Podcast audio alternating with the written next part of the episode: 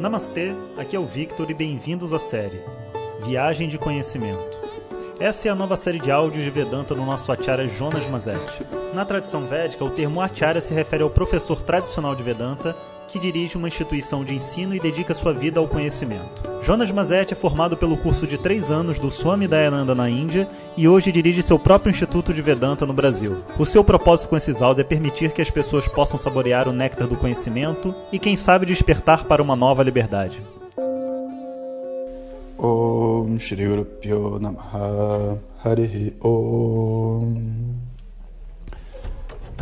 Bom dia pessoal Conversei um pouco com algumas pessoas, né, depois dessa, desse áudio que eu fiz sobre as energias, né, que muitas pessoas perguntam, e muitas pessoas ficaram interessadas em, em mantras, né, em aprender a fazer mantras e cantar mantras. E o princípio da, do mantra, sabe, é uma oração. Né? O mantra nada mais é do que uma oração, mas uma oração que você faz embebida, né, em volta de uma língua né, de, um, de um conjunto de, de sons, de tons tradicionais. Né? Então tem uma outra língua que é o sânscrito, num conjunto de tons. Olha o meu gato aí. Se vocês quiserem é, aprender mantras, né, o primeiro passo para aprender mantras, o primeiro passo é você se alfabetizar em sânscrito. E depois que você aprendeu toda a pronúncia, né, porque são tem letras novas que não tem no português e tudo mais, é, aí você tem a, a, possibilidade, vamos dizer assim, de pegar alguém que já saiba cantar alguns mantras e pedir para essa pessoa te ensinar algumas coisas bem simples para você praticar. Né? Mantra é uma coisa muito séria, sabe? Porque os mantras são palavras com significados, não são só sons, né? Porque se fosse só som, não tem nenhum problema assim de você, sei lá, trocar um pedacinho, né? Porque é que nem música, né? Vai ficar tudo a mesma coisa.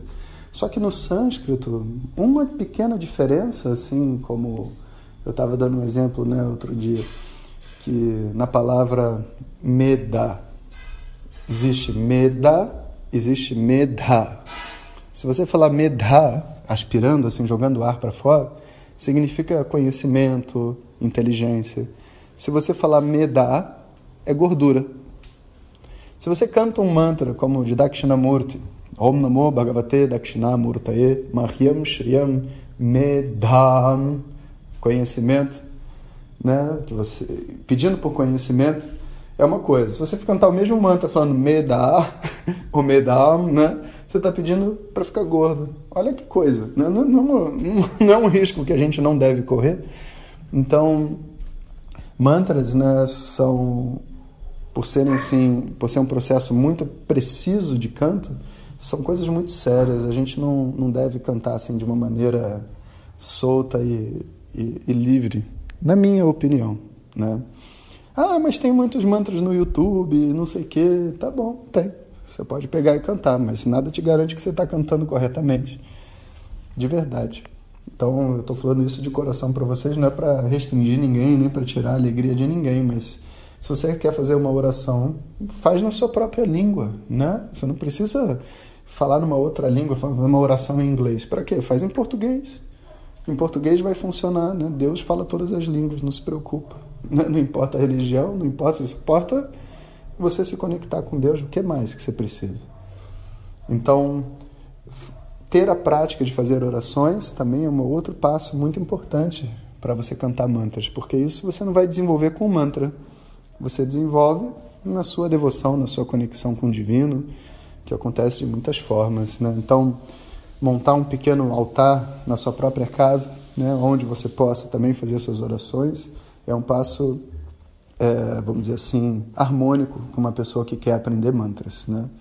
Então, fazendo orações todo dia e aprendendo sânscrito, mantras passa a ser só tipo uma, um luxo, né? Em vez de pedir por saúde, paz, prosperidade, dinheiro, riquezas, conhecimento, desapego, em português, eu posso pedir em sânscrito. E é dito né, que quando você pede em sânscrito, como é uma língua sagrada e etc., existe uma força a mais. E realmente tem. Né? Tem porque você precisa de um esforço a mais para poder né, usar essa língua.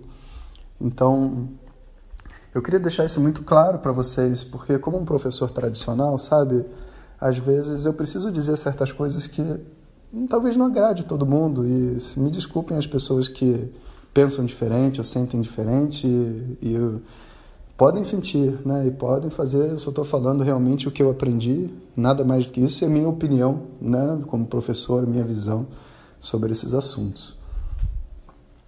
Bom, tendo dito isso, né? Eu vou eu vou fazer uma coisa que bacana.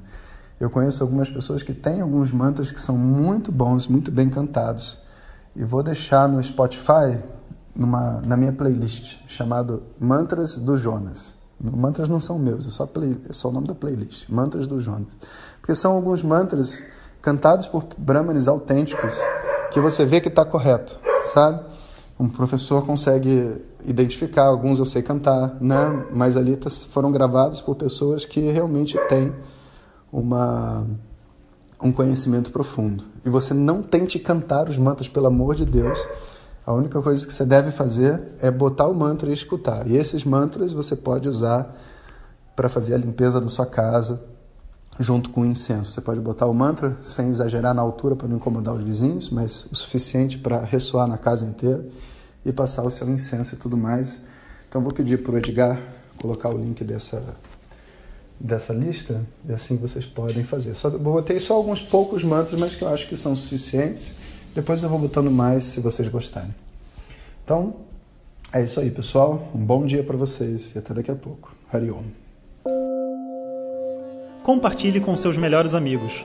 E se você quiser receber nossas mensagens diretamente no seu WhatsApp, clique agora no link que vem junto com o áudio. Para outras informações, www.vedanta.com.br. Até o próximo áudio. Om Tat Sat.